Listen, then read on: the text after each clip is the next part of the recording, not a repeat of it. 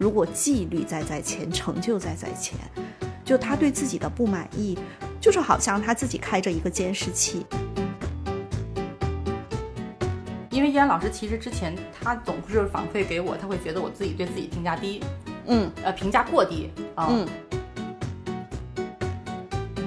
然后我也看到楠姐还有一个特点，我觉得可能讲出来也是希望跟楠姐有同样特点的小伙伴要注意到的，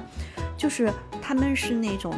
特别认真负责、使命必达的工作狂，所以他们的眼睛里只有当下的任务、下一个任务、又一个任务。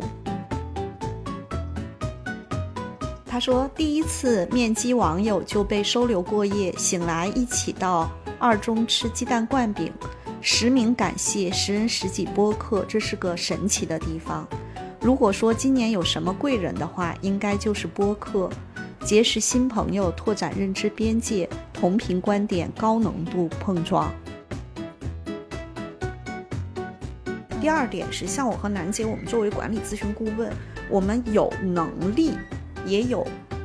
义务去帮客户设计更好的绩效管理体系。嗯嗯，那我们就要去说服管理者，我们为什么要这样来设计。第三点，如果是作为小伙伴，我非常抗拒这个绩效管理体系的这种白纸黑字上的他的模式，我可以不跟他玩。欢迎大家收听《十人十集》，我是舒阳，我是赵楠，我是薛逸然。世界上没有完全相同的两片叶子，也没有完全相同的两个人。看到差别，才能互相理解；关照他人，才能认识自己。这一期我们的主题是：为什么一到年底，职场人就更焦虑？这个题目是轩老师提出来的。作为一个非典型职场人，我非常好奇，为什么会有这种说法？一到年底就焦虑。所以第一个问题就是，为什么到年底职场人会更焦虑？其实我到年底的时候不太焦虑。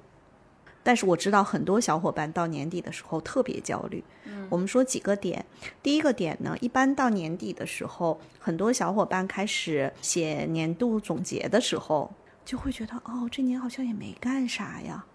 哎呀，明年我升职加薪好像也没什么机会呀。我明年是换工作吗？我跳不跳啊？我明年生娃生不生啊？我明年买房买不买呀？嗯。按舒阳小姐姐说，这些事儿你平时不想吗？对对对，我刚才心里就是这么想的。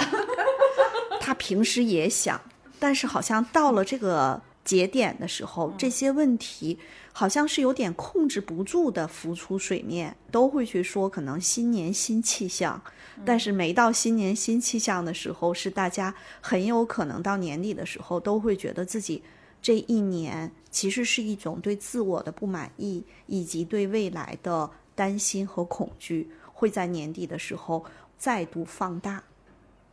刚才楠姐说她到年底也焦虑我们原来在组织里面到年底其实挺焦虑的，事儿太多了，然后各种的又得忙活第二年的战略梳理、向下落地，然后落到人力这块的各个七七八八的工作，然后其中还有一个就是人才盘点之后可能会涉及到的这个人员的汰换，对吧？我觉得这个部分其实是，而且我觉得其实刚才依然老师讲到那个小伙伴的焦虑的时候，后来想到我在最呃，应该是在五六年前，在职场中每年到年底的时候，确实也会有这种焦虑感，就是比如说盘点自己这一年的成长，哎呀，觉得没有达到自己成长的预期，哎，这些这些工作成果好像梳理的完了之后，忙忙碌碌这一年，感觉确实没完成啥，好像感觉哈，然后包括。明年往哪儿走？有哪些需要有哪些成长？其实就是对于那些不确定性的恐惧就出来了。我我觉得是不是因为就是在大组织里面，就它的一些节奏，这种这种工作节奏会给人压迫感吧？到这个时候，对这种节奏感。因为其实我之前工作过的公司，我觉得就没有那种，就虽然也有什么年终总结。但好像也没有说就得费你很大的劲去苦思冥想去写这个总结，就一般就就是写写往上交就完了。反正我觉得我的绩效也不是由我的年终总结写的多好决定的，就基本上前面的表现已经决定了啊。嗯嗯包括像最近我和楠姐在跟一家大公司在聊，他们要请楠姐去做他们就是员工晋级过程中的经验萃取的辅导。嗯啊，因为他们其实是会有晋级答辩，但是答辩不是重点，重点是说你在答辩的时候一定要把你过往的经验做经验萃取之后，其实是会形成一些工作上面的一些呃小的方法论也好，或者是一些工作的梳理也好。嗯啊，昨天我们还在开电话会议聊这个项目的需求。嗯，那其实也能看到到年底的时候啊，很多在大厂工作的职场人，实际上他也会有这个叫明年的。开年，也就是一到三月份第一季度可能会有一些晋级的答辩，嗯啊，那这个时候其实人嘛，你在这个大的集体中其实是会有对比分析的。比如说，如果咱们现在都是同一个职级，咱们三个人，楠姐晋升了，咱们俩虽然也有晋升的这个资格，但是我们俩可能也会知道，同一个团队不可能我们三个人都晋升，嗯，很显然，楠姐会出色一点。那可能我就会觉得会有一些压力，因为如果我今年在这个组织中没有办法晋升，我很有可能也会在考虑说，我是不是要转到这个大平台上面的其他新兴业务团队里头，它的晋级的空间更大一些，还是我在这家公司跳出去，跳到行业里面的排名第二、第三的公司，然后升职加薪。就你看到年底的时候，大家都会去想这个问题，平时他可能也想。但是想完之后说啊，算了吧，明天该干嘛干嘛。但是到了这个时间节点，好像就嗯，就这个问题变成了一个，就是更在眼前，你挥之不去的一个需要去思考的问题。我觉得这好像就有点像上学的时候期末考试一样，还不太一样。因为期末考试，我这次哎呀行了，反正能过，或者说我考不好了，明年再努力。但是你再努力，你高二的期末考试，你明年再努力，你也是上高三啊，没说你就，呃，去上技校啊，对吧？它不一样，它不涉及这个转啊。哎，所以刚比如刚才你们提到的这种年终的答辩，就这个答辩本身的表现会影响到他的绩效吗？会适度影响，甚至影响明年他的啊工作安排。嗯，然后像我们原来组织里面，答辩是占到年终绩效打分的一部分的。嗯，就答辩本身会取值，会取一定的权重吧。哦哦，对。就可能，但不会超过百分之五十这样。这样不会，那倒不会。但有一个问题啊，你想啊，比如说啊，楠姐是我的 N 加一，你是我的 N 加二，你特别忙，其实你都不认识我，你可能只知道这个部门有一个小薛还可以。在晋级答辩或者年终的这个工作汇报的时候，我的 N 加二会出现的，会在现场。嗯。然后，如果我的准备非常好，我能力也很强，可能我的 N 加一楠姐也很认可我，她可能会跟我们的。陈总说：“ 说那个，哎，这就是我们团队里头那个去年刚来的小姑娘小薛，挺不错的。然后我的答辩表现的也特别好。我的 N 加二可能这时候他不会跟楠姐说，他脑子里已经安排了，说嗯，这个不错。明年我们有哪个新业务，如果要是可以的话，把小薛可以抽调到那个新业务上。所以他这里头是有一些机会的。对，哦。”就我自己能够感受到的，就是可能到了年终，大家就会比较关注那个年终奖，因因为一涉及到这种金额的数字的，大家就是就非常喜欢去比较嘛。比如说跟什么大厂几十个月的比，同一个公司里面可能不同部门的也不太一样，就也会比。然后这个比较的的确就会让人感觉很不幸福，或者说很焦虑。就我到底要不要换工作？我什么时候才能拿到那么高的 年终奖？嗯，我觉得当下职场人的焦虑其实是啊，有三种信息源都会让大家加重我们的焦虑。嗯，第一种信息源呢是跟我。特别直接相关的，嗯，比如说，就像我刚才说，咱们三个同一个职级，哎，楠姐晋升的概率更大，嗯，啊，我觉得这个其实是会让我觉得焦虑。比较近的还有一种，比如说，如果我们三个人共同的老板啊叫张总，张总呢是一个啊不断的给我们施压，嗯，然后他也很焦虑，那我可能也会有焦虑，就是这个是内在的一种传导。第二种焦虑呢，就是外部的。行业或者整个的就业环境来的各种各样的信息，包括短视频说，如果你这样，你可能就会被裁掉。啊，一刷短视频全是啊，对大家有的时候听完那个一些东西，别自己吓唬自己啊。我是很抗拒这种短视频的，因为这种短视频实际上它没有什么营养，但是它就是在抓取呃用户的这种焦虑。对对。然后呢，你看完这个之后，他给你推一个八九九九的一个什么什么课啊，那个课要是能保你不裁员、升职加薪，嗯，也不太现实。对，这个是我觉得外部的这种市场。外部环境的一些宽泛的信息，包括像舒阳说的啊，某个大厂的什么团队，他们有多少个月的这个年终奖是多多少个月薪，也也跟你没啥关系 啊。所以呢，不要对外部的好的信息、坏的信息过分的搅动你的心心理的这个状态。第三种让自己焦虑的信息，其实是跟自己有关，就是我说的，有的时候人们可能会对自己有诸多的不满意。我们之前讲盖洛普也讲过，如果一个人完美在前，自信在后，如果他排难在在前，他对自己的不满意是极强烈的。如果纪律在在前，成就在在前，就他对自己的不满意，就是好像他自己开着一个监视器，哎，听袅袅的那个 脱口秀，他不是说嘛，说如果大家就是在网上评价他。说这个啊讲的不好不好，然后他会说妈妈爱我。当然，这个这个这个大家也可以去听一听哈。我其实想说的一个点就是，我们有特别多人内心里都会内心里坐着一个非常严严厉的妈妈也好，领导也好，老师也好，不停的在评判自己不够好。嗯嗯。那这个时候他在年底的时候就会容易给自己很大的压力。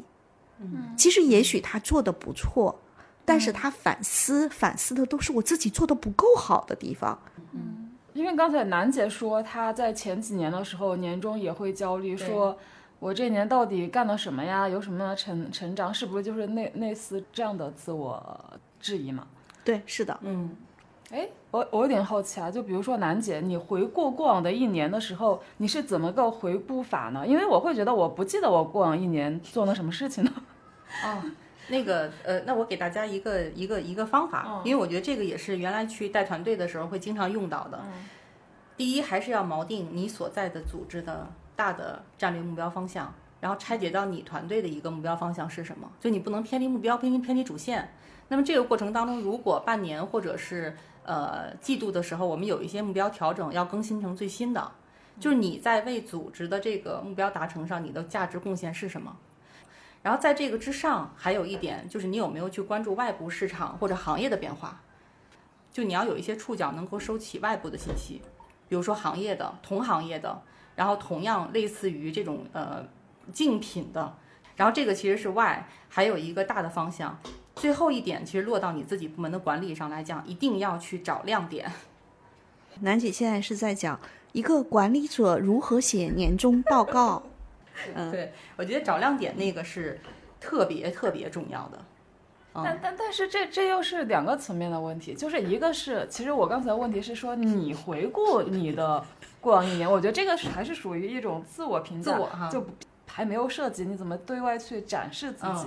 就是为什么说在回过过往一年的时候，会觉得，比如说我好像什么都没有干呀，嗯嗯，就为什么会产生这样子的心理呢？嗯，就是因为我是觉得，这这个点其实对于我来讲最大的改善，还是在那个之前的 leader 和呃依安老师，其实对我在这点帮助特别大。嗯，因为依安老师其实之前他总是反馈给我，他会觉得我自己对自己评价低，嗯，呃评价过低啊。嗯，然后呢，在这个过程当中，比如说，我觉得其实像我来讲哈。比如我去判断我这一年成长的时候，通常都爱用一些能够看得见的结果。举个例子啊，我考研考成功了，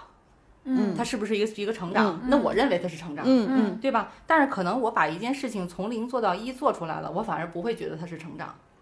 所以其实，在之前的呃之前再往前推几年的工作里面，那会儿依然老师是我们外部顾问的时候，我记得在年终的时候，其实。依然老师都会帮我去盘点这一年的重点工作，就是我们一块儿推进的项目，而在项目里面看到我的变化。其实这个是需要一个第三视角去帮你去发现的。我自己觉得啊，如果是个人的话，为什么？因为有的时候我们深陷其中，事儿一点一点一点一点做了，你可能感受不到那种特别大的这种变化。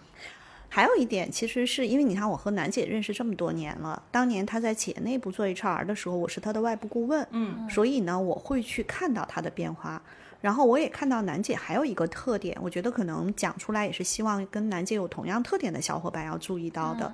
就是他们是那种特别认真负责、使命必达的工作狂，所以他们的眼睛里只有当下的任务、下一个任务、又一个任务。然后他在这个任务的过程中，他其实就是相当于是一种备战模式，就永远都是在这种要打仗的模式。所以你看，他都是奔奔向下一个任务，所以他很少去静下来去回顾，说我在完成这些任务过程中我的成长和变化。对，其实他是有的。然后呢，你想我们在职场里头，他做到人力总监了。如果不是当年我们把他挪到业务部门，他做到人力总监，在这个公司就是他的职业生涯的这个晋升通道就是到顶了。嗯嗯，有几个人力总监还能转去管业务？很少。包括当年楠姐她去做主管某一块业务的副总，其实是你的 CEO，相当于是也是你的拐棍儿。对，是。就 CEO 自己要相当于再弯下点腰，陪着那个时候刚刚去转业务的楠姐能去胜任那个副总的职位，嗯，对吧？这个其实也是需要机会的。那么很多小伙伴，呃，像楠姐这样的小伙伴呢，是很容易，他的重点其实是在一个又一个去完成任务，但很少说静下来去想一想自己的变化，这是第一点。第二，楠姐在完成任务的时候，她也很少跟她的同行去做对比分析。对，楠姐曾经问过我一个问题，就是她作为人力的总监，她跟那些其他不同的公司、规模大的互联网大厂、不同行业的，她说她会有什么？就是她。她其实当时问到的是差距。嗯，对。后来我我差距，对我跟她讲说，我说我想说一说优劣势，嗯啊，所以这里面就是我们说，呃，有些小伙伴可能是会在这个维度上，会对自己的呃成长，他可能叫视而不见，但是对自己的差距是念念不忘。嗯，啊，那呃，还有一些小伙伴呢，他可能也是属于在某一类岗位上埋头苦干的人，嗯，也可能他的确。二零二二年的工作内容和二零二一年本质上区别不大，所以这个时候他会更焦虑。甚至还有一种人，他其实是一个不错的专业技术岗，嗯啊，因为实在没人管团队了，他被拎起来管团队，拎起来管团队之后全是挫败感。啊，我遇到过这样的一个小伙伴，他当时说拎起来管团队，他的直接上司不停的说，他说你要跟大家去做团建，你要把这个关系做好。他说我一想这些就头疼，我还是愿意有我有的时间全去琢磨我自己那个专业领域的事情。所以这一年到头，他去再去看自己这一年的成长的时候，他会更焦虑了。他是说我专业上没有成长，我会不会被干掉？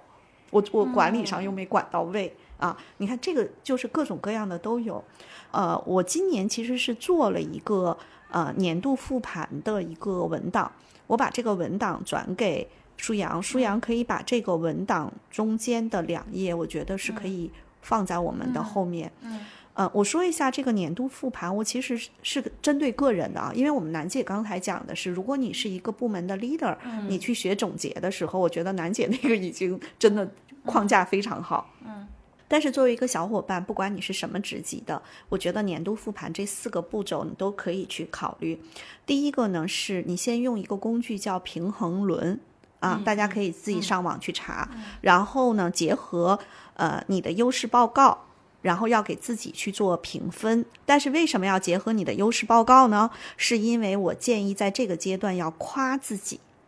要增强这种自我效能感。嗯日子过得这么艰难，你都不夸你，谁还夸你啊？嗯啊，第二个点当然要查漏补缺，实现方方面面的均衡发展。嗯，昨天我的一个好朋友追着问我，加强针打了吗？我说没呢。他说赶紧。我说好的。但我其实知道，我在今年、第一个加强针没有打，嗯第二个我的体检嗯约到了下周五，我和楠姐，咱俩能不能去？当然还要再看看朝阳区的情况。嗯，所以呢，你看，我就想说，如果我去用平衡轮看我自己，我一定是在健康这个维度上，其实是有忽略的。嗯，第二个工具叫关键事件盘点，就是你要把这一年结合平衡轮的盘点，再去盘点你的关键事件，去看你的成长和收获。这两个工具是关于这个盘点你自己。第三个工具是关键人物访谈。选择关键人物可以是你的家人，可以是你的朋友，也可以是你的同事，也可以是你的 leader，线上线下都可以。但是有一个要求，叫三个正反馈和一个改进建议。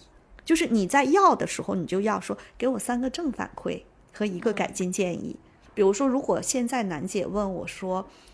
今年给楠姐的改进建议，我可能跟楠姐说的是，楠姐可能就是在你说很多话的时候，这个话在嘴边的时候，停一下。嗯，啊，楠姐肯定能懂我这个意思，就是因为我们一起在一起合作。如果我给楠姐的这个三个正反馈，我第一个正反馈一定说楠姐特能打。我说的这个能打打着引号的，就是所有的各种各样复杂的艰难的任务，楠姐都能够 hold 得住，这是第一个正反馈。第二个正反馈，我觉得楠姐今年在很多事情上的那个心理框架，我明显感觉到跟去年相比扩展了很多。当然，这个过程也挺不容易的，因为我们俩特别熟悉嘛。第三个正反馈，我觉得楠姐现在呃能够更有针对性的给出客户也好，包括来找她咨询的小伙伴这种更有针对性的建议，越来越精准了。嗯啊，我觉得这三个正反馈是我会给到楠姐的。嗯好，那这是叫关键人物访谈。这个过程中，其实是请大家来一起帮你做年度复盘。嗯啊，最后一个工具是感恩信。嗯，楠姐特别喜欢给别人写感恩信，请问你给自己写过吗？没有，对，给自己写一封感恩信，感谢这一年的付出和成长。你看我的那个年度复盘的四个步骤，其实核心的点，我是想告诉大家，不管内外部环境怎么样，最重要的是你的自我效能感和你内在的力量，以及你与关键人物的链接。嗯。又说到了我们的社会支持系统。嗯，每次我讲到这个的时候，舒阳就在讲说，嗯，来说人话一下，其实就是我们任何一个人，你生活在这个世界上，你有跟你有着血缘亲缘的家人啊，包括亲人，啊，我觉得很重要。嗯，但是我们在工作中，哪怕你当下你在你的工作中没有找到你的社会支持系统，你可能这个工作啊，他不想干了，他们都好油油腻呀、但是不得已为了这份工资啊，我还得干啊，我也能理解，毕竟我们都需要活着。但是如果你能够找到一些让你很舒服的这种伙伴们，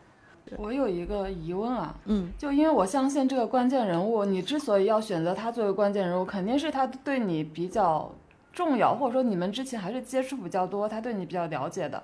是的，嗯，但是这个人他不是对你的反馈一年三百六十五天都给你的吗？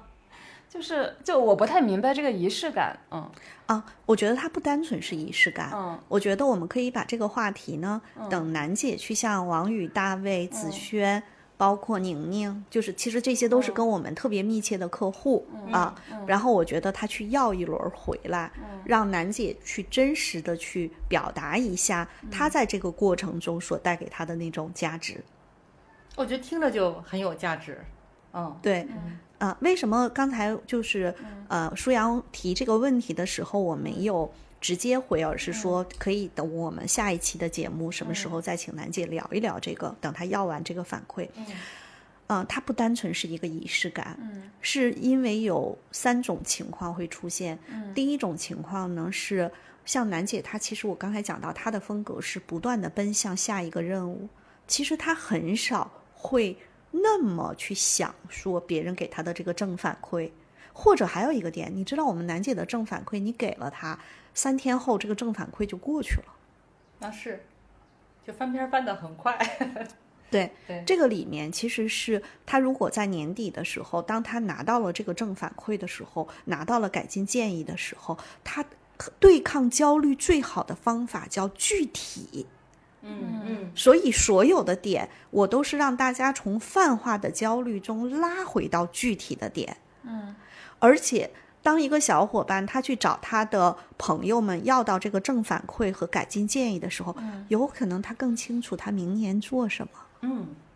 另外还有一个点就是，为什么我刚才讲到这种社会支持系统？呃，我请楠姐和舒阳都快速的去想一下，在二零二二年这一年进入到你的社交领域，不管是工作原因还是其他原因，进入到你的社交领域，并且跟你形成比较紧密的这个关联的伙伴，不管是工作中或者生活中，嗯都有谁？你们俩不用去说，快速的想一下，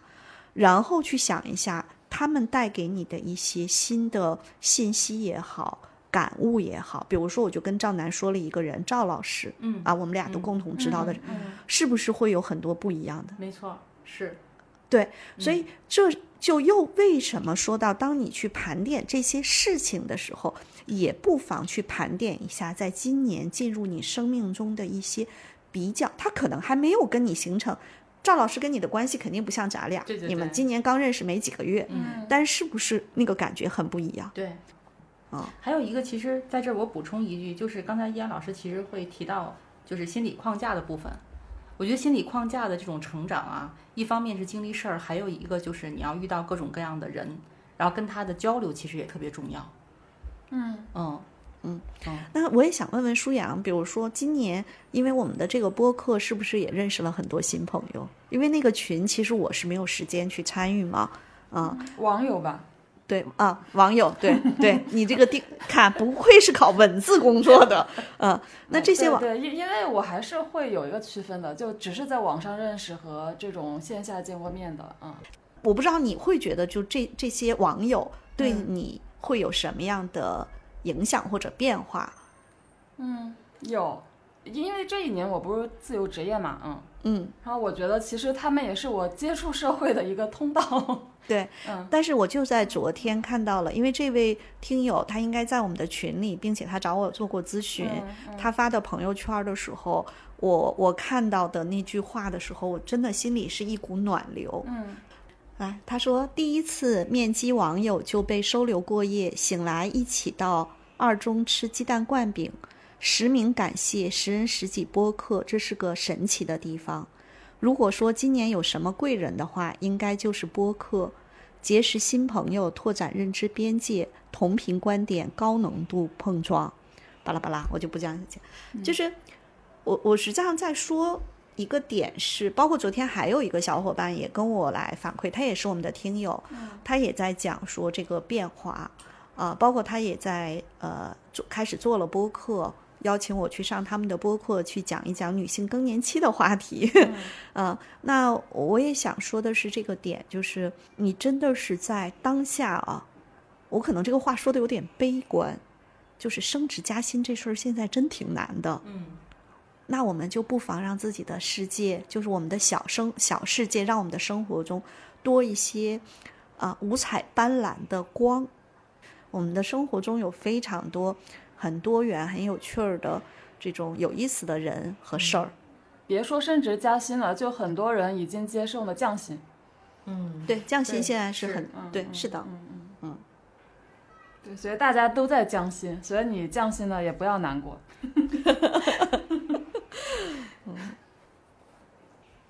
对，我觉得其实我也是会就是回顾的，只只不过我我不会专门选一个时间点去回顾。就我觉得我年底回顾、跟年终回顾、跟三月底、六月底、八月底回顾，就都有可能。然后说那个找关键人物访谈，就对我来说可能会有点尴尬，因为我觉得人家可能给不出三个正反馈，然后我就会觉得很受打击。因为我身边有人就找我要过，就也做过这种访谈，我我其实是可以给出的，如果让我死死劲的想，我还是能够想出来的，但是就是给的不是很快，然后就会让人家误以为觉得我给不出。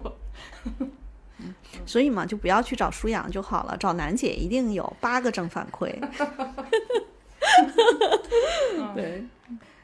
而且我觉得可能我在以前的日子里面给出的应该不止三个，但但你要我突然就集中时间讲三个是啊，有点它其实可能也并不是说立刻，嗯就是有的时候啊、比如说举个例子哈，如果我这一年他是前年来找我做咨询的，今年到年底说依兰老师你给我三个正反馈，那我真是给不出来。对啊，我了解。我也不了解，所以正反馈其实是你要找比较了解你的人。但是像呃之前我辅导的一个小伙伴是是一个我的年度学员，嗯啊，那他的这个正反馈我就能够给到的非常具体，因为我全程参与着他这一年的成长和变化。然后还有一个小伙伴，实际上他是，呃，二零二零年来找我做的咨询，然后二零二零年他参加了我的线下的十人课，后面我们又一起有过一些探讨，他也会遇到一些关键节点的时候，啊、来找我做咨询。就在这个周，呃，我们俩约了一次在工作室吃了顿饭，啊，聊了聊。比如说，对于明年的一些规划、一些设想，包括我有一个新项目，也想听一听他的想法。当时我们聊完所有的事情之后，坐在这个桌子边上，我看着他，我就说：“我说，两年多，我看到你的成长和变化，我觉得特别的明显。”他说：“哎，有什么具体的吗？”当时我们就在聊一个一个，那一刻我也能感觉到他，我觉得有一种被感动到的感觉。嗯就是因为很具体的那个变化，所以呢，你去要正反馈，你也要找第一个是跟你有交集的人，嗯第二个是，呃，他会真的很容易去抓取这样的一些关键点嗯啊，我觉得是要找到合适的人要这个正反馈的。嗯嗯。说回焦虑的职场人啊，就是可能造成这个年终焦虑的一个原因，就是跟这个绩效呀、考评啊这些东西有关的。比方说，我以前待过的某家公司，它一开始管理就没有什么管理，就比较粗放，然后我觉得那种状态是很舒服的。但它一旦有了管理之后，有了年终考评、年底考评之后，就把大家搞得很焦虑，而且搞得很不舒服。关键是他那个考评可能跟绩效挂钩，但那个其实也没有多少钱。就因为我觉得有很多岗位它不是销售类的岗位，它的那个绩效其实那个幅度也也很低的，就反正也不高。就我觉得就为了这么一点钱，把自己跟别人比过来比过去，就搞得很不舒服。我觉得这个损失，心理损失就大大超过了那些钱啊。所以我觉得就是在公司里面，就这些考评各种制度，它其实是在制造焦虑，嗯，或者说它只是作为一种惩罚手段。就你们怎么看啊？唉，我叹了口气。会有很多企业客户找到我说：“薛老师，我们急需一个绩效管理的体系。”嗯，然后我说：“你们不需要绩效管理的体系，你们需要的是人才发展的体系。嗯就是如果有一个绩效的管理体系，就能让你们公司业务蒸蒸日上，嗯不太现实。但是如果你把人选好了，把人用好了，你的绩效就整个公司业绩是可以你看到它有变化的。所以这是我一直都不太喜欢做绩效项目的原因。但是呢，对于有一些公司，它可能是需要有的，嗯，就是啊，有一些管理者，有一些老板也比较有执念。那我们一般做绩效的时候，我们会把绩效做成这种叫发展。或者叫鼓励性，或者是叫发展性的一个绩效的模式。一方面呢，我们不太希望绩效跟奖金强挂钩，就是我们会让他那个差距拉的不大。除了像销售类的，或者说那个数据特别导向特别强的，剩下我们可能更多的是把绩效有点像大锅饭，不是完全的大锅饭。比如说我的 S 嗯级，嗯有可能是很少，或者没有。嗯 A 可能也会比较少，嗯或者 A 和 B 加起来是大多数。嗯 C 说白了呢，就是我要淘汰的人，就是不要有那么大的差距，这是第一个。第二个呢，是在绩效绩效评估完之后的反馈、绩效辅导上面，我们会给管理者、各层管理者做培训，告诉他们怎么更好的去做绩效评估之后的反馈、绩效辅导。要把重点不要放在说你为什么给我打了 A 减不是 A，为什么他是 B 加我是 B 减，不要放在这儿。当然，有一些公司，尤其一些大公司，它那个硬性排序非要生生的塞成那样，其实管理者也很为难。我们会让绩效评估之后的反馈和辅导，它的价值更像是我们刚才说的，是一次非常有价值的反馈和沟通。嗯啊，当然，这个对管理者的要求其实是蛮高的嗯嗯，啊。而且我觉得，就你一旦有这个评级，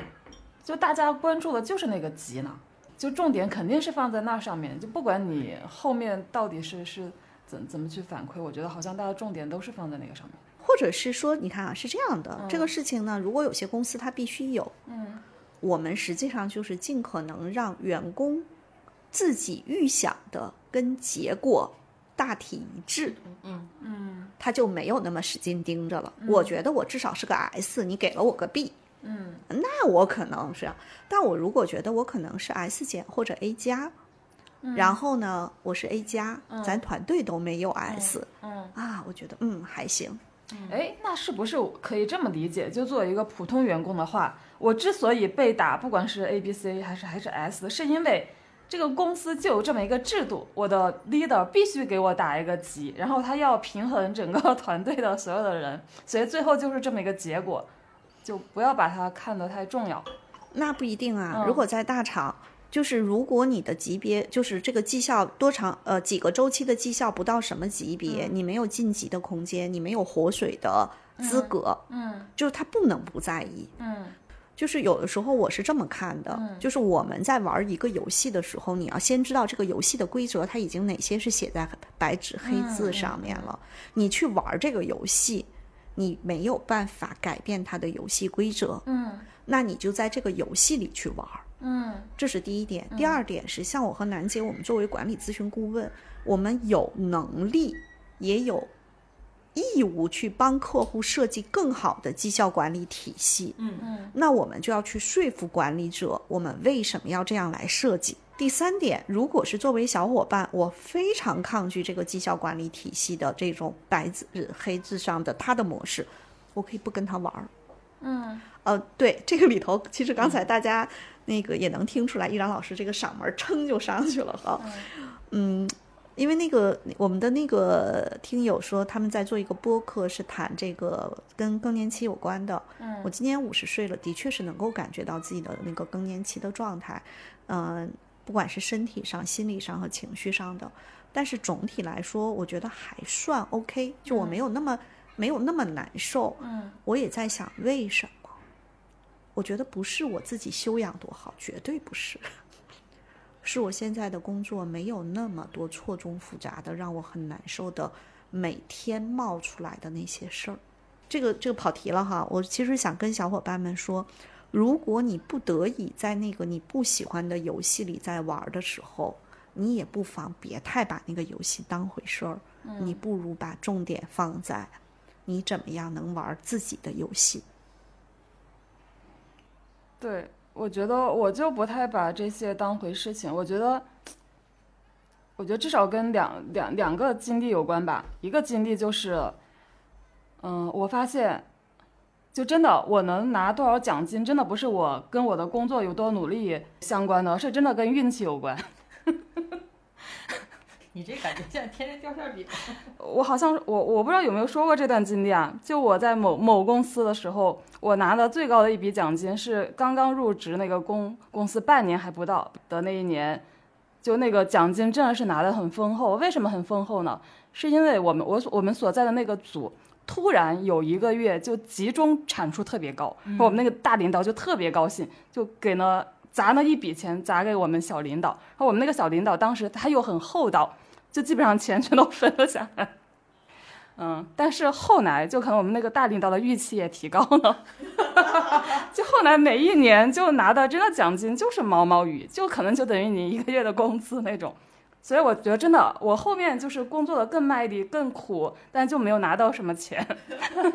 就是首先，这个公司肯定它的管理上极其不规范。嗯，就前面那段时间肯定是不规范的，但后面后面就他们有呢很多复杂的绩效或者说等级考评之后，因为他们中间也会变，就相当于那个游游戏规则，可能我一开始试图去理解，但刚刚理解的差不多，它又变了，然后嗯，就搞得人很很心累，嗯所以呢，其实刚才舒阳在讲的是这个点。嗯第一个呢，我们说到绩效的这件事情哈、就是你的年终奖跟什么有关？嗯年终奖首先是跟大河有水，小河满，就是整个嗯是你这个公司的盈利能力。嗯啊，如果这个公司在那年整个的盈利能力特别好，对未来的预期也特别高，嗯啊，就预期很乐观的时候，嗯年终奖可能会高一些啊，也跟公司当时的人数有关。公司人数特别多了之后，那就是只能看整个这个 team 的业绩，直接创造的业绩是不是特别牛。年终奖还是一个分奖金的游戏嘛，啊，嗯这是第一个。第二个呢，年终奖的这个呃，再往下说，如果整个盘子年终奖的那个金额的大盘子是受整个业绩影响的，业绩目标的达成啊，以及它的现金流啊，它就这么多。那么再往下分的时候，实际上这时候又看到整个公司的导向，对，以及不同团队的 leader 的谈判能力。嗯嗯呃，再往下分，分到小伙伴每一个具体的人的手里，又会分变成了可能是你在团队里你的重要性、嗯你的工作产出，嗯以及你团队 leader 对你的就是这个认可程度，嗯嗯以及他的风格。就有一些团队 leader 的风格就是，哎呀，大家都基本差不多，是最安全的、嗯最安稳的。嗯啊，那其实可能你做的再好，你跟大家的差距也不会太大。但是有些 leader 就属于那种我就是要讲我觉得做的特别好的人，嗯他那嗯个级差就会大。嗯所以你看，我把年终奖的这个嗯每一个环节给嗯你拆开了。哎，我我我还差一个问题啊，就是这个 leader 怎么在他自己和他下面的员工之间分配呢？一般来说不会啊，一般来说就是如果我是团队的 leader，赵楠是我的 N 加一，我的奖金是 N 加一说了算，还得听 N 加二。嗯嗯，是的，就比如说赵楠想给小薛发二十个月的 年终奖。嗯然后呢，它上面的 n 加二是一个这种，嗯，要考虑到平衡的，平衡，对，会跟说赵楠，你看你，嗯我知道这一年你对小薛特别满意，但是你还要考虑到其他团队的这个稳定性。说小薛是特别好啊，那其他的人可能是八个月，小薛可能就十二个月的这个年终奖，嗯就比如说这个系数嘛。嗯对，然后赵楠说不，我要给他二十个月，啊，他的 n 加二就开始劝他，嗯但但他 N 加二呢，也觉得劝不动他，可能就跟他说，那这个是不是你看你又要给小薛涨工资啊，然后这个呢，你给他的涨薪的幅度可以高一些，嗯这个你就可以啊。赵楠一听啊，有道理啊，嗯这里头有非常复杂的，啊，就就是说这个就还不是我这个部门领导自己能够决定。有时候能，有时候不能，取哦决于他的领导。我的 N 加一的决策权取决于我的 N 加二跟 N 加一之间的关系嗯啊，好复杂呀。嗯，那其实我刚才问的那个问题，其实可能还是属于就管 管理不太规范的公司，就是就可能会遇到这种情况，就是说，反正我领导把这笔奖金给了这个部门，但这个部门你是你这个部门 leader，你是自己完全就是拿了这个奖金，一点都不分给下面的人，还是说你给下面人分多少？这个就好像是不是也是有的是部门负责人自己就完全可以决定？跟公司文化、它的 N 加二的文化、嗯 N 加一的这个就 N 加二的风格等等都有关系。嗯但是其实这个是不同的公司，呃，不同的 leader，嗯就是有很多具象化的因素来决定。对，但还是那个点嘛，就是你既然玩这个游戏，你大概都知道什么样，嗯嗯就不要用这些东西来来成为你的焦虑源、嗯焦虑的这个源头。我经常说，隔壁打孩子，你吓得直哭干嘛呢？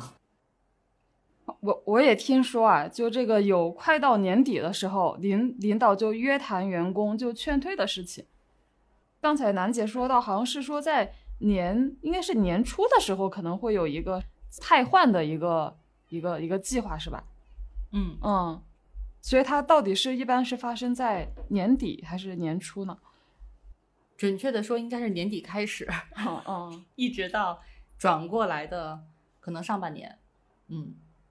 都会考虑。然后在这个过程当中呢，实际上这种呃跟几个有关，一个是跟呃业绩本身实际的完成情况有关，还有一个呢是跟呃对于这个行业的市场判断或者是市场预期有关。嗯。那我们看到，其实像像那个去年的时候，呃，很多的那个大的企业整条整条的去减产品线，嗯。其实就跟这个实际上是有关的，因为到年底的时候财报一出来，产品线是什么情况就很、很具象了，嗯。嗯，然后第二个转过年儿来呢，实际上是跟它的这个呃第二年的战略打法有关嗯。啊，那战略打法里面加上人才盘点，嗯啊，那这个部分相结合，绩效刚才其实依然老师也说了很多了，是吧？一结合在一起，啊跟明年的人工成本有关，对对对，哦啊，咱俩也不是你干的活儿。哎，所以就相当于其实大家都是等着，比如说大领导把这个整体的这个什么计划就定了，然后再去下面再做这些具体的事情。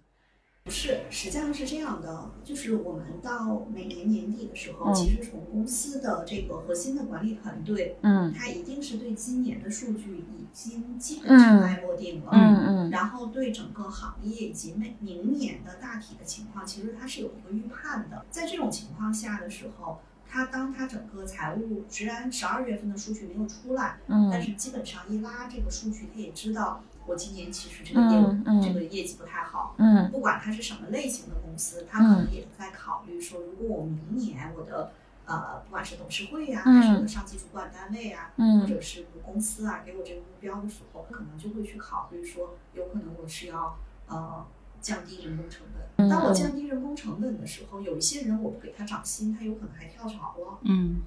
但是我就你看，我有些人是我有压力要给他涨工资，但是有些人我可能就会，比如说这个部门原来八个人，嗯我可能就会想办法让他裁掉一个人。嗯但是裁掉的时候呢，比如说如果这个部门的 leader 假设特别强势，啊，他不想裁，那有可能我们就会通过各种方式去跟这个部门的 leader 去沟通。但是也有一些公司它比较人性化，它可能在今年年底的时候，它其实已经开始做这些所有的规划，但是实际上这件事情还没有尘埃落定。嗯嗯它很有可能是会在今年年底，比如说做绩效评估的时候，这个部门它可能硬性排序有一个人，他可能就是 C。其实，呃，这个小伙伴自己心里也明白，甚至他的 leader 可能已经给他透露一些口风，说嗯呀，有合适的机会看一看吧。我们今年可能业绩也不太好，可能明年的还看没有这么多了。所以呢，如果我是那个有可能被知会到有可能会被被裁的小伙伴，我心里是有数的。嗯嗯但如果这个公司它做的比较好的话，就它比较人性化，它其实是不愿意春节前裁员的。对，因为相当于你让人家过不了一个，就中国人其实还是比较强感情的，你过不了这个春节，其实还是挺难受的。但是我最近关注一个公众号，比如说神了，他嗯们每天都在讲互联网大厂今天又裁了多少，今天又裁了多少。那这里面其实有一些大公司，它不像以前我们辅导的一些公司，你比如说楠姐，原来你在的那个公司，咱们做这些动作的时候，其实是可比较人性化，对是，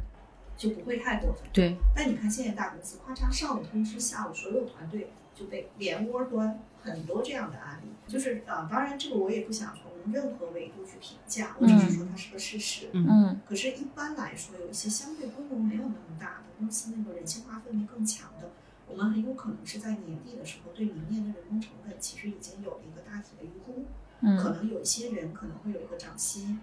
然后有一些团队可能就是要有一个缩水的计划，对规模缩水的计划。嗯然后我们慢慢就开始跟他的这个用人部门的 leader 一起来沟通。嗯很有可能是我们会啊、在春节前，可能这个事情有可能基本上已经定了定了，对，但是很有可能是在春节后再然后去实去实实施这，些动作。对，那嗯啊，而这些小伙伴很有可能啊也会知道了这个动态，他可能也会在春节前后开始考虑他的新的工作，嗯更新简历啊，去面试啊，嗯大家其实也是心照不宣对，啊，会有这样的一些一些一些时间节点吧。但是现在这个时间节点，就是今年我会发现，所有以前我们积累的规律的时间节点，很有可能都不一样。嗯。嗯。就是还是我们说，很多公司都会觉得今年会好点儿吧，咔嚓还是不行。所以这个时候可能就是撑不下去的时候，不管是来自于投资人的压力、母公司的压力、股东会或者董事会的压力，很有可能就是也没办法那么讲武德了。对，是的，嗯。嗯。嗯好，我补一句，大家也不用这么悲观，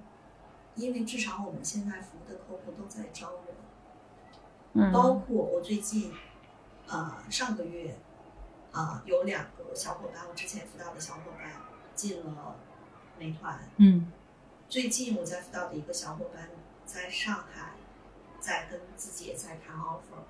包括楠姐辅导的小伙伴也是我们的听友，最近应该是拿到了是美团还是自己的 offer。对对对，是。那我想说的点就是，大家不要被我们说的看到夸夸夸财，但是实际上还是有人咔咔咔找到对了工作对，嗯嗯啊，就是一切都是个案。嗯，对对对对，对整个环境、就业环境一定是会有很大的影响。但是放到个体上，你不就是找一份儿工作吗？我总说这句话。嗯但对个整个行业的影响，就是客观的讲，啊，薪酬其实会更紧，嗯就是我们给的呃 offer 的那个包都会更紧，这是嗯，就是可能涨薪的空间会更小。嗯，甚至是降薪。嗯我觉得这个是一个。第二个就是某些职级以上，月薪在某些呃数额以上的人会更难。嗯，对，因因为机会少呢，是吗？对，因为机会少。还有一个就是干活的人永远都需要，没人需要那么多。派活的人，对，派活的，派活的对对对对对，好精准啊！对，对，可能一个臃臃肿的机构就是 A 派给 B，B 派给 C，C 派给 D，D 派给 E，然后最后 E 干的那个活。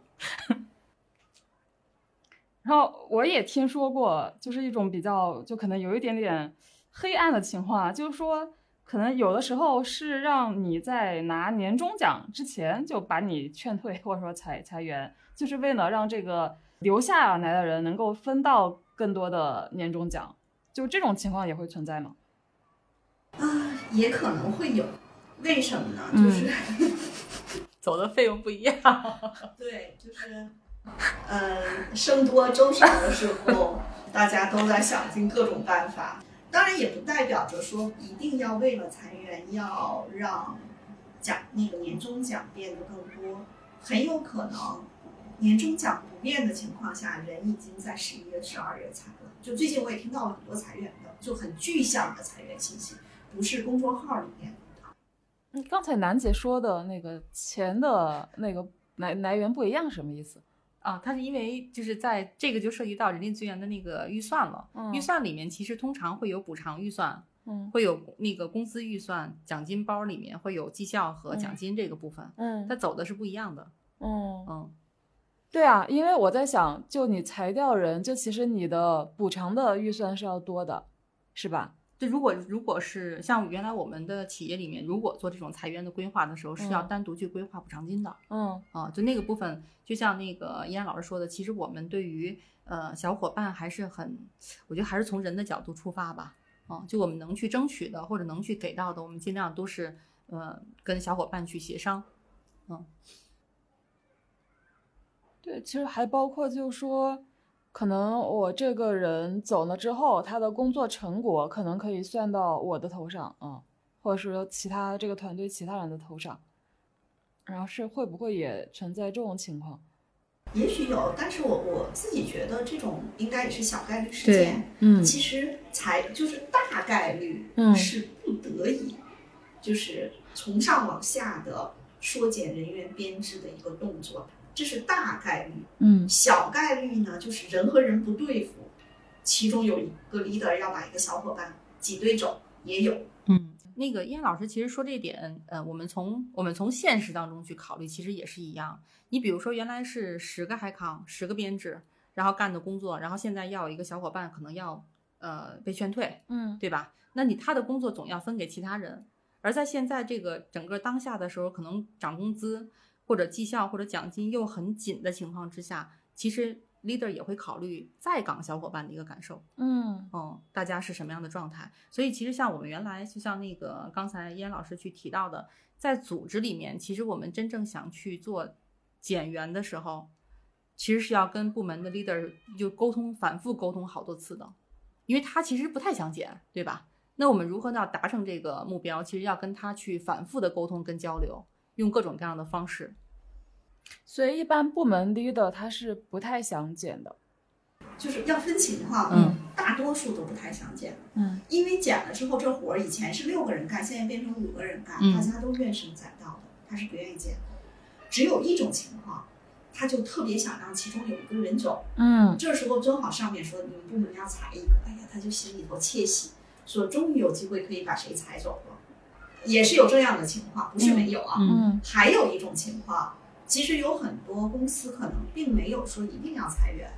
但是有些部门的 leader 他可能会觉得说，我不想让这个人在部门里头，我就找各种方法把他裁了，也是有可能。所以我们是把它分成是公司级的一个动作，还是某一个部门 leader 的动作。嗯嗯嗯，是是是，但其实作为底下的员工，他可能分不太清，是吧？他其实也没有很多很准确的信息去分清楚这到底是，嗯，还有，刚才其实舒雅问到这个问题就特别好。还有一种呢，就是没有那么明确的动机，但是结果发生了。比如说，举一个什么例子？公司呢，可能也并不是说要把小 F 同学一定裁掉，或者也并不是要小 F 所在的部门一定减一个人。这个时候很有可能呢，小 F 跟他的这个 leader 可能就有一个什么什么的一个冲突事件，然后这个冲突事件里面呢，可能又影响了跟其他部门的配合等等一堆事儿。举个例子啊，嗯嗯这时候可能就是反正不管什么情况，就是小 F 被裁掉，其实既不是上面的瘦身计划，也不是这个 leader 非要把他裁走，反正就事儿赶事儿。嗯对，嗯对，像我们原来还遇到过，比如说在年底的时候，我们做全年的总结，然后去跟小伙伴会有一对一的这种沟通，那肯定会有正常的绩效反馈，小伙伴会不认这个绩效，也有这种情况。就像刚才依安老师说的事儿赶事儿赶到这儿了，嗯，无论是小伙伴自主提离职还是怎么样，那最后可能的结果是他离开了。嗯嗯嗯，对，我觉得一旦涉及到这个考评啊，人就会变得很敏感。所以有时候这个我经常说，这是一个要慎用的管理工具，用不好的话，破坏组织氛围，破坏团队合作，啊，破坏小伙伴们的这个心理感受，然后有时候就不愿意接着往下玩了，嗯都是有可能的。对，而且可能对于管理者来说也是一个压力，因为我记得我有一次就是我的那个小弟的跟我好像是年终就讲这个，应该也叫做绩效反馈吧。就是按照整个流程的话，也是属于有一个辅导的动作的，就不仅仅只是说告诉你一个结果。但是我就觉得对方就特别尴尬，他可能会觉得他给我打的那个 那个级别没有达到我的预期，但其实我根本不在乎。比如说，他说给你打了一个，比如说是 A 还是 B，然后我说嗯好的。好，这期播客咱们就先聊到这。插播一个广告，我们已经在知识星球 APP 上建立了新的根据地，名字就叫“职场真话”，跟我们的聊天体图书“职场真话”同名。知识星球有匿名提问等功能，我们也会把自己重要的所见所闻、所思所想分享和沉淀在这个社群里。同样，你也可以直接加入我们的听友群，入群方式在节目介绍页可见。谢谢，再见。